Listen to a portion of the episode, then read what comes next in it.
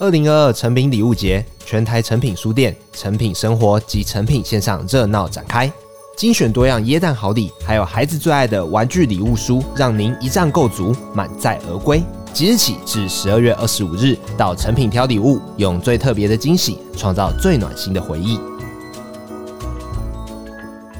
有一个客户，他就跟我说：“Carol，我发现一件事情。以前呢，如果他在逛街，比方说他可能看那个马克杯，诶，他觉得很好看，他就买了，他不会想太多。可是现在呢，我看到这个马克杯，我要买之前，我脑中会出现两个声音，一个呢就是 Carol 的声音会出现说：‘请问这个东西跟你家有符合吗？’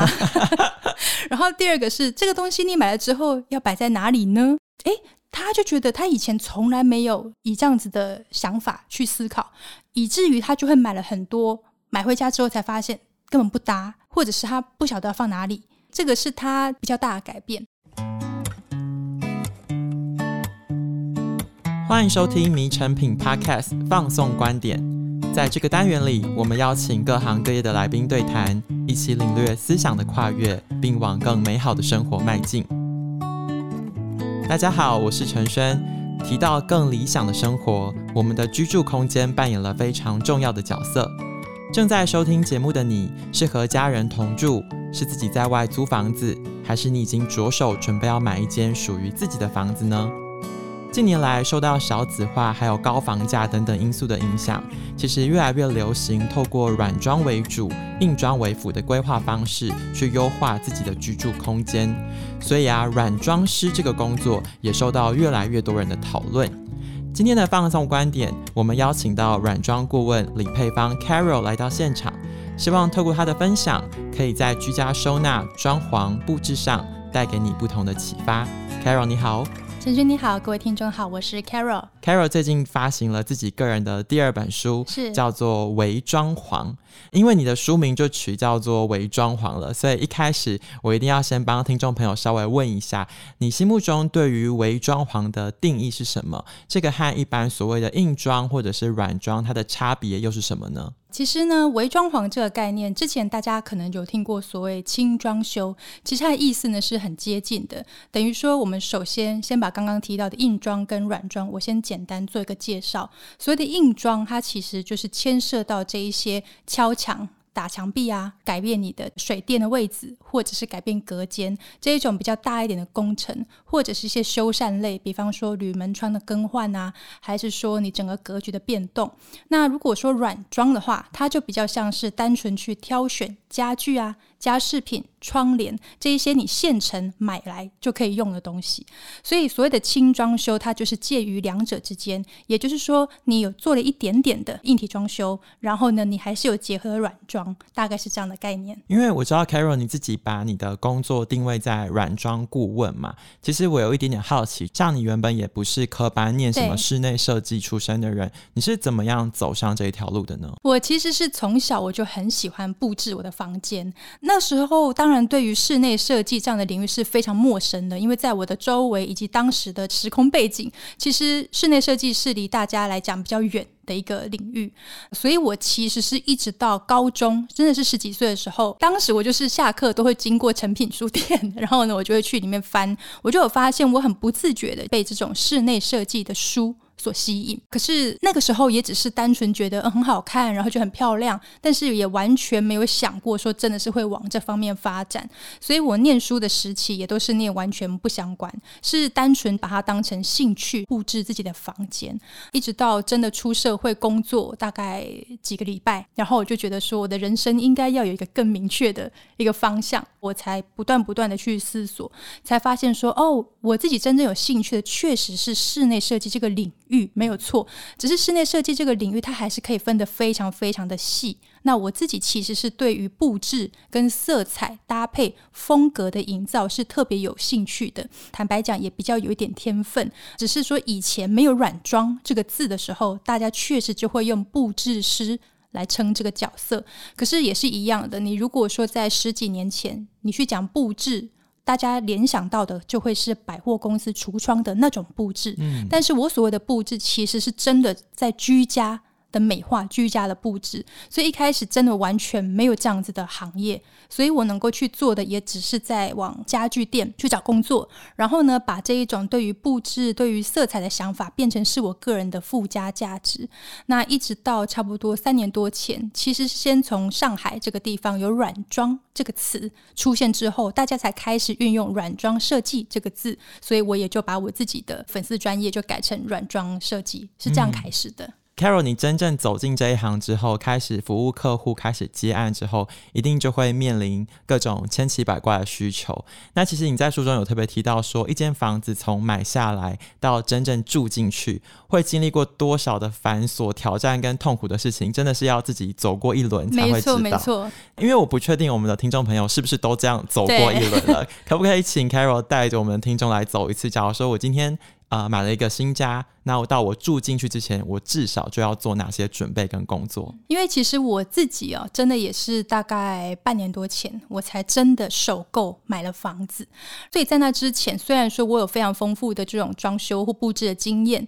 但是我就理解到说，哎，当你自己去买一个房子的时候，那个过程。那个心情还是很不一样的。我就先讲一个题外话。以前呢，就是我看到有的人，他可能家里面，比方说浴室的洗手台，他呢就是会有个习惯，只要洗完手之后，他一定就会立刻拿一块布，把不小心喷出来的那个水擦一擦。我都会觉得说，哇，好讲究哦。我觉得我应该不会是做这种事情的人。结果呢，自从我买了房子之后，我也开始会有这样子的举动。我就发现说，诶，真的房子是不是你自己的那个心情？确实会是不一样的。那所以，我们再回到刚刚讲说，当你买了房子之后，你要去接触到装修的时候，我自己很多客户都是这样。他在买房子的过程，首先你要看很多的房子，然后你要比较，然后你可能要去思考你的地段，包含如果有小朋友，你可能还考虑到学区。然后另外说，你到底是要买新房子呢，还是预售屋，还是中古屋？那买这些房子，因为它条件不同的情况之下，它需要被改造的程度。就会不一样。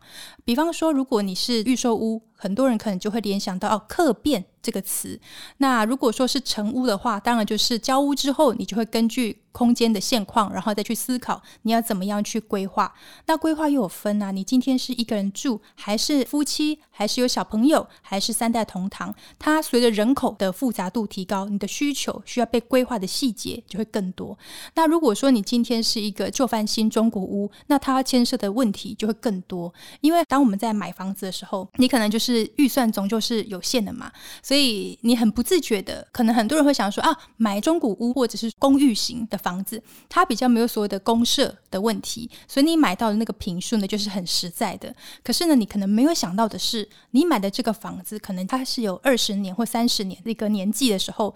它有很多东西要全新去做一些翻修，主要是针对那些电线、水管。那这些东西它全部都是在墙壁里面的，所以你不去做，你可能以为好像没事。可是呢，这房子已经二三十年，如果你完全不去改它，你住进去，你后续你要去做翻新的时候，就会非常非常的麻烦，因为墙壁全部都要再把它敲开嘛，成本其实也很高。所以很多人以前会觉得说，诶，装修一个房子百万装修，听起来好像很厉害。可是呢，那个真的是大概二十年前。你可能百万装修你会觉得很棒，但前提那个也是以新成屋的情况之下，然后你去做百万装修，你会看得见很多一些材料，或者是说你做了一些造型等等，哦，你会觉得很明显的，你看到了一些成果。可是如果你今天首先把时间拉到现在通膨之后，然后很多东西涨价。百万这个数字本来就已经没有很高的情况之下，你买的如果还是一个旧房子，你要花掉很多的钱在那一些墙壁里面，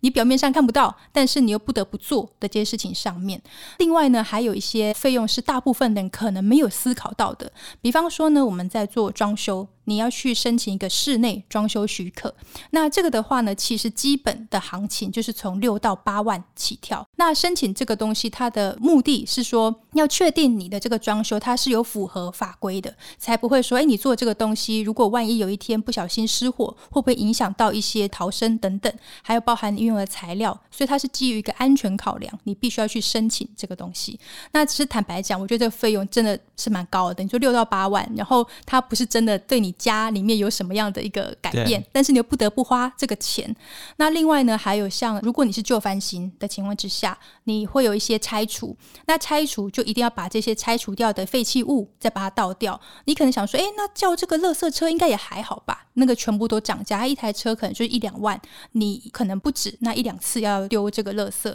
所以很多很多的东西都是一些隐形的，你没有看见，然后你也没有想过，因为大部分的人在装修的时候，他一定只会专注在我要买什么家具，然后我墙壁要贴壁纸吗？还是要刷油漆？我要挑什么灯具？你想象得到的都是那些你眼睛看得到的，可实际上有很多像我刚刚提到的一些规费或者一些清运，还是说一些其他很多很繁琐的一些费用，都是。你没有想到，但是你又不得不花的。Carol 在书里面就有分享，如果你今天是准备一百万的预算的话，其实你可能就会做到一百五十万。对，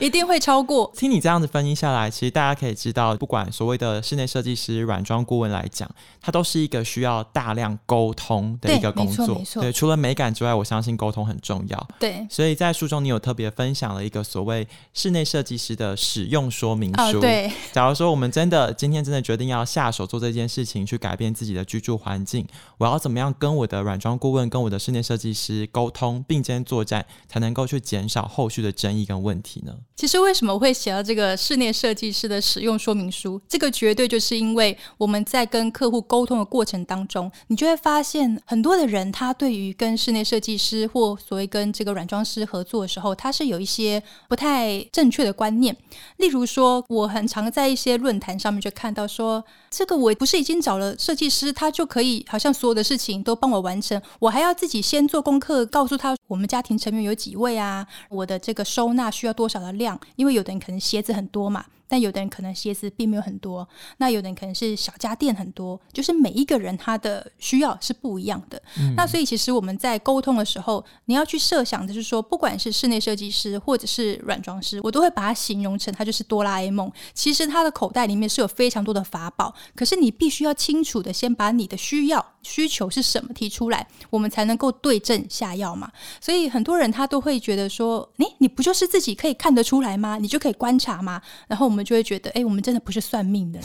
你一定要把你很具体的需求列出来。那当然，我们一定会根据我们的经验，我们会去分析，或者是说，我们会去观察，我们看到了什么。但是有些东西是你如果没有特别讲出来，我们不会知道你的喜好。毕竟在我们合作之前，大家都是素昧平生，我们没有生活在一起，我不会知道你的生活习惯，还有你的兴趣等等，包含你的职业，完全是不了解的。可是这一些呢，都会影响到我们的规划。比方说，像有的人，他可能是习惯在家工作的，嗯，所以他可能就一定要有一张大的桌子，又或者是他可能需要有一个工作室。但有的人他可能就没有这个需要，甚至呢，他根本没有在家吃饭的习惯，所以一个餐桌对他来讲并不是这么必要性的。就是每一个人他的习惯是不同的，所以我觉得为什么我们会去把很多的问题问出来，然后一开始有些客户可能会觉得哇，怎么这么麻烦，还要回答这么多问题？但是设计师做的规划。不可能说同一个模板就可以套用到十个人、二十个人身上。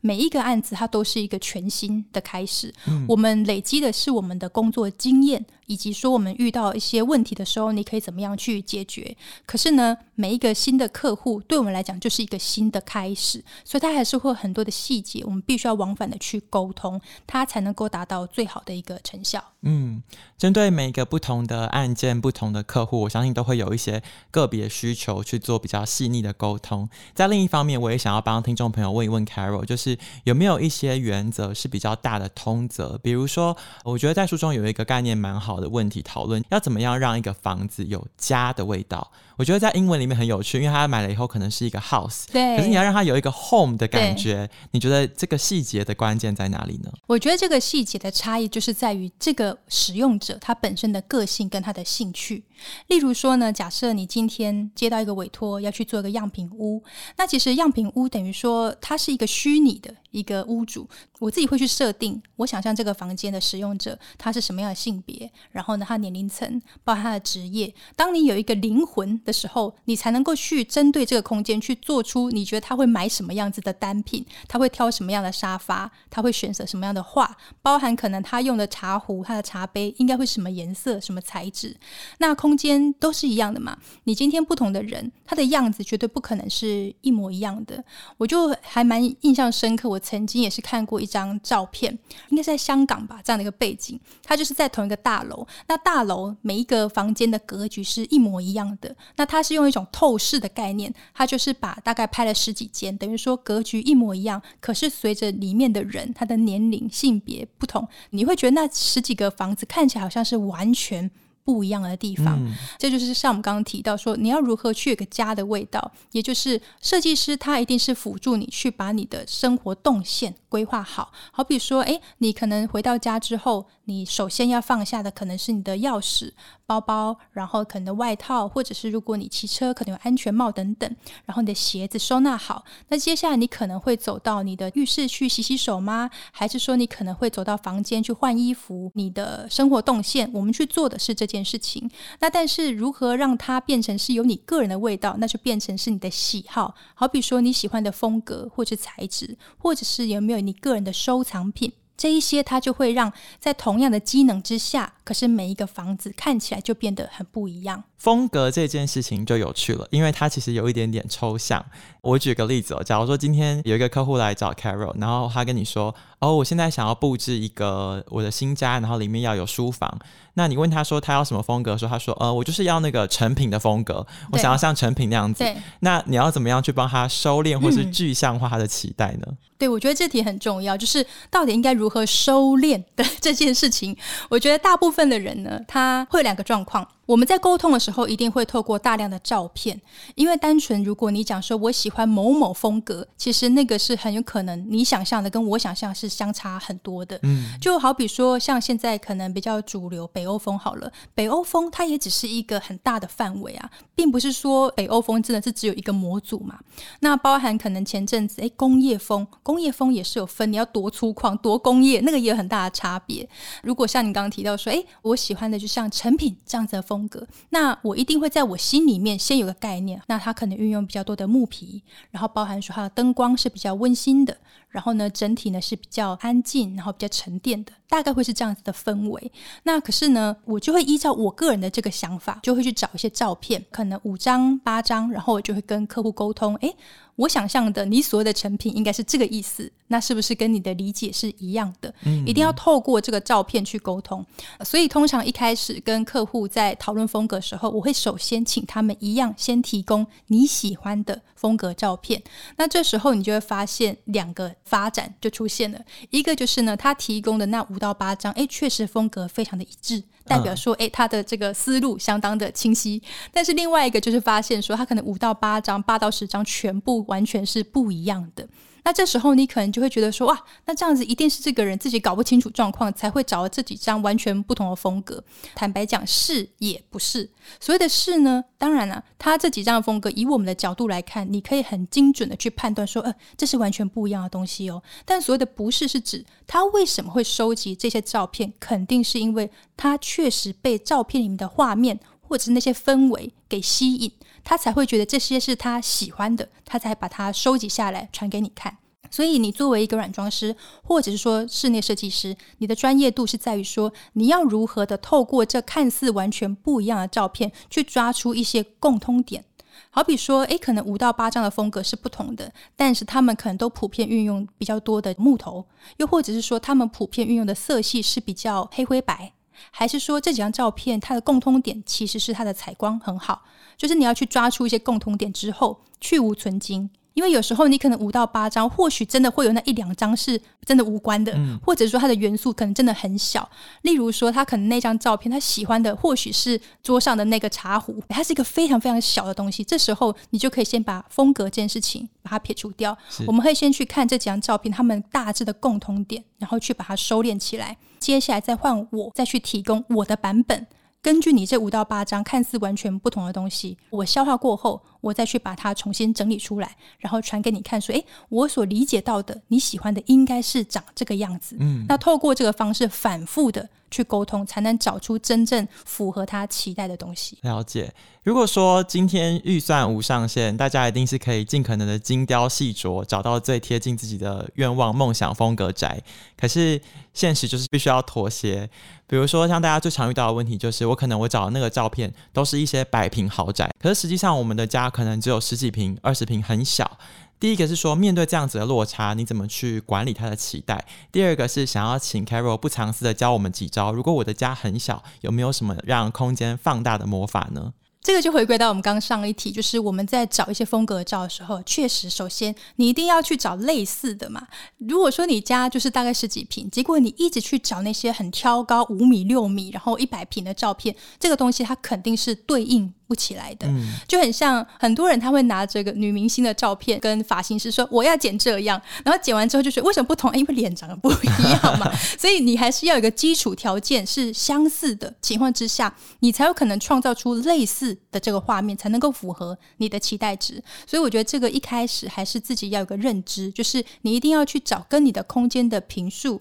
或者它的格局、它的条件跟你非常类似的。如果说你家完全是没有开窗的，完全没有日照，结果你找全部都是那种光线有西晒的，那这个东西它就没有办法被执行。嗯，所以这个还是要首先有这个认知。那第二个是关于说，好，如果我今天空间确实不大，那我要如何去有这个放大术？我觉得有两个关键。第一个呢是关于材质的应用。比方说呢，最简单的镜子，它就是一个可以去反射的，是我自己其实还蛮喜欢运用的元素之一。那另外呢，就是说你的色彩要减少一点，简化一点，嗯、可是你材质呢可以丰富一点。我常常会听到，比方说这个穿衣服，衣服的颜色不要超过三种。那其实空间也是一样的，但你可能马上会觉得说啊，可是一个空间不超过三个颜色，那也太困难了，怎么可能不超过三个颜色？但其实呢，具体一点来讲。所谓的三个颜色，它指的比较偏向是油彩色。所以有彩色就像可能红色啊、绿色、蓝色、紫色、黄色这种。那无彩色呢，就是我们大家比较常听到黑灰白。它其实就是所谓的无彩色。如果你一个空间先以无彩色作为基础，那这时候呢，比方说你墙壁上挂了一幅画，它可能是诶有一点红色的图案，然后呢，你的沙发上面也放了两个抱枕，可能也是红色系。可是呢，这个红色不需要完全是一模一样的。嗯，例如说你墙壁上可能是比较酒红色，然后呢，你沙发上的抱枕呢可能是比较偏正红色或者是粉红色也都可以。这种情况之下，其实你就运用到了色彩。可是它又不会太过于复杂，因为很多人他常常在用色的时候都是面积用的太多。好比说，我们最常理解的是小孩房。尤其是女孩房就会用粉红色嘛，嗯、那粉红色可以怎么用？有的它是铺天盖地的用，从天花板、窗帘，然后到床垫、床单，然后地毯，全部都粉红色，你就会觉得这个视觉疲劳嘛。那这样子其实也比较容易造成压迫感，尤其是如果你的空间平数比较小的时候。那如果说同样的条件之下，一样的小空间，你的墙壁或者是天花板，它是以白色、木头先为基础。然后呢，你的家具都是以木头，然后可能一点浅灰色去作为一个基本的配置。这时候呢，再加入一点点的粉色，它一样可以把它装饰得很好，而且也符合这个女孩房你想要的这个主题，但是又不会造成压迫感。所以这个就是一个技巧上面的差异。如果可以整个从零开始从头打造的话，想必是可以去做整体规划。但是也有一点好奇的是说，如果今天我是从一个旧的地方换到新的地方，我有些东西要保留，有些东西要买新的，那这个新旧之间还要怎么样去做搭配或者是处理？你觉得会比较好呢？的确，我们也很常碰到这种沿用旧家具的状况。那沿用旧家具有两种情形，一种呢是。那个家具你本身是觉得它非常有特色的，然后你也很喜欢它这一种复古的感觉，所以你的确是要延伸这个风格的话，这时候就会把旧家具作为主角，所以你新买的家具就要去配合原本的旧家具。这是一种情况，另外一种呢就是相反，有时候呢你沿用旧家具，只是单纯诶它也没有坏，它也堪用，好像丢掉也很可惜。可是你并不是特别因为觉得它的造型很好看，或者是说它对你来讲有什么情感上的一个意义，这时候呢反而就变成是你挑选新家具，挑好之后，这个旧家具呢就可以用改色的方式，你可能是用贴皮或是用油漆的方式，那你也可以换个把手，让这个旧家具去配合新家具。今天我们的节目里面一定也只能够讲到冰山一角，嗯、因为每一个人的生活真的太不一样了。对，所以我其实，在看这个数据开始的时候，我就非常认同 Carol 讲的，就是你非常相信居住的空间绝对会影响到人的心情、嗯、人的心境，甚至是你整个运势。对，这都是非常有可能的。像我在今天录音前跟我的同事在聊装潢这件事，我们就说以前小时候都会看一个日本综艺节目叫《全能住宅改造王》，对对，他改完之后，他就会去拍这个屋主啊、小朋友啊、爷爷奶奶的反应，其实他们通常都会非常的感动，对，然后会因此而改变了他的生活。嗯，没错。我有点好奇，你在实际上职业之后有没有过这样子的经验？然后客户的反馈给你，你是觉得非常有成就感的呢？你是说在我面前落泪吗？不一定要那么夸张啦，但是就是说，他真的觉得你透过你的专业，让他的生活得到了很好的品质，或者是居住上的改善。我有一个很具体的一个案例哦，就曾经呢有一个客户，那当时呢跟他规划完，然后都挑选东西之后，有一天大概是已经过了可能两三个月后了，他就跟我说：“Carol，我发现一件事情，我现在啊在买东西的时候，我会产生两个状况。”以前呢，如果他在逛街，比方说他可能看那个马克杯，诶，他觉得很好看，他就买了，他不会想太多。可是现在呢，我看到这个马克杯，我要买之前，我脑中会出现两个声音，一个呢就是 Carol 的声音会出现说：“请问这个东西跟你家有符合吗？”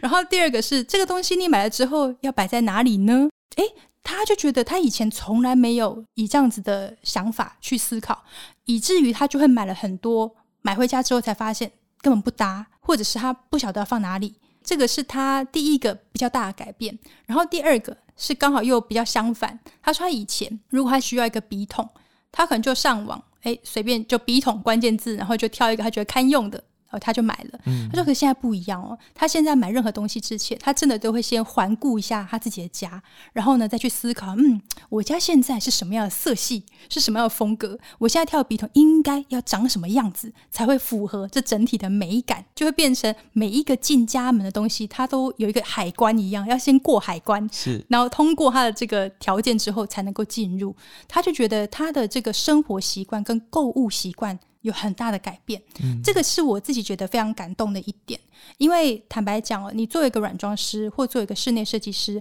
我们能够去帮你改造的一定是有限的。那更重要的是，当我们离开你家之后，你是否能够继续的维持，甚至你个人都能够不断不断的提升，你以后也不一定要靠我，你才能够去维持，应该是你自己就能够去好好的维持。那甚至呢，让这个空间越来越有你自己的想法在里面。因为一开始你是借由专业来辅助你，当时你可能没有太多的想法，可是呢，透过这样的过程之后。诶，你也有所获得，你有所成长，所以你自己也会有新的想法，说，诶，之前 Carol 他帮我配的抱枕是什么样子？那现在呢，我可能过了半年，过了一年，我想要换一批不一样的。那我用我的眼光，我也来挑选。那我应该可以怎么样去做？我觉得这是一个比较双向式的，是一个比较互动的。然后你真的让对方是有所成长的，而不是说单纯不断不断去依赖你的话，我觉得那个能够去做的还是很有限。所以这个是我印象很深刻的事情。我也觉得这样很棒，因为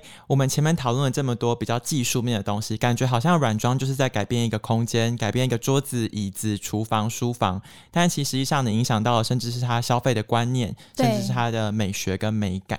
那最后一题就来问问 Carol，如果说今天有听众朋友他想要往这个方向靠近，他想要从事软装的工作，那你有没有什么样子的提醒？以及就是你觉得在生活之中，我们怎么样去培养自己对于美的感悟呢？其实我非常常被问到这个问题，然后也收到很多这样子的私讯。那我觉得首先呢，要分成两块，一个就是说呢，诶，如果我对这方面很有兴趣，那我可以怎么样入门嘛？我觉得入门不困难，难的是后面你可以走多久。对，那你入门的话，我自己哦，像我刚好提到说，我以前都会去搜寻一些国外的人，他们是怎么样开始这个行业。其实比你想象中的更简单，它真的就是你把你自己家布置好之后，你就上传到网络上。别人就会知道说，诶，这个人他布置的风格如何，然后他擅长做这件事情，所以当你今天有需要的时候，你就可以去问他。所以这是一个现在最简单的方式。因为像我以前，你说我大概十多年前刚开始这件事情的时候，反而没有那么多的那一些媒介跟平台可以去分享你自己的作品，所以当时是相对困难的。可是现在。太简单了，你布置好之后你就上传，别人就可以看得见你。所以这是我觉得很容易入门的方式。是。另外的话呢，关于怎么样去培养美感，这个也是另外一个很常被问到的问题。大部分的人可能直觉会联想说啊，是不是要去逛这个美术馆啊、博物馆啊，多去接触一些展览？那当然没有错，这些是一个很有效的方法。但是我觉得。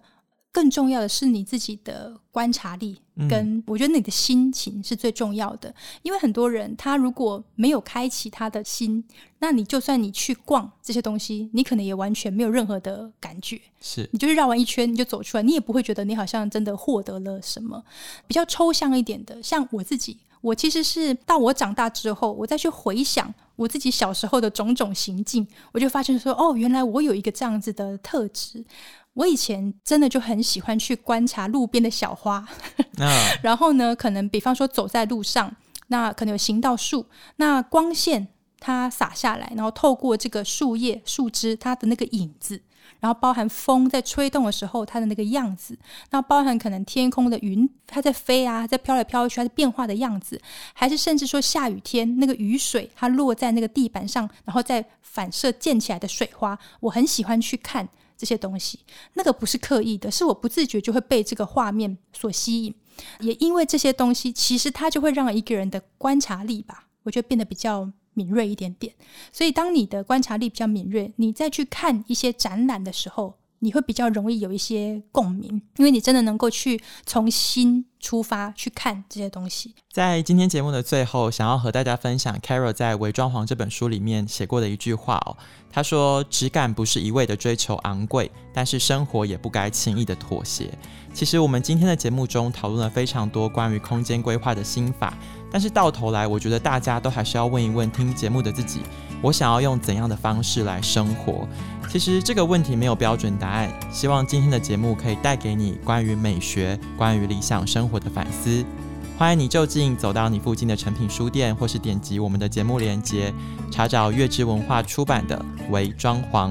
如果对节目有任何问题和建议，欢迎填写节目资讯栏的问卷告诉我们。现在填写问卷就有机会抽中诚品二零二三年历，陪大家只感过新年哦。谢谢 Carol 的分享，我们下次见，拜拜。拜拜。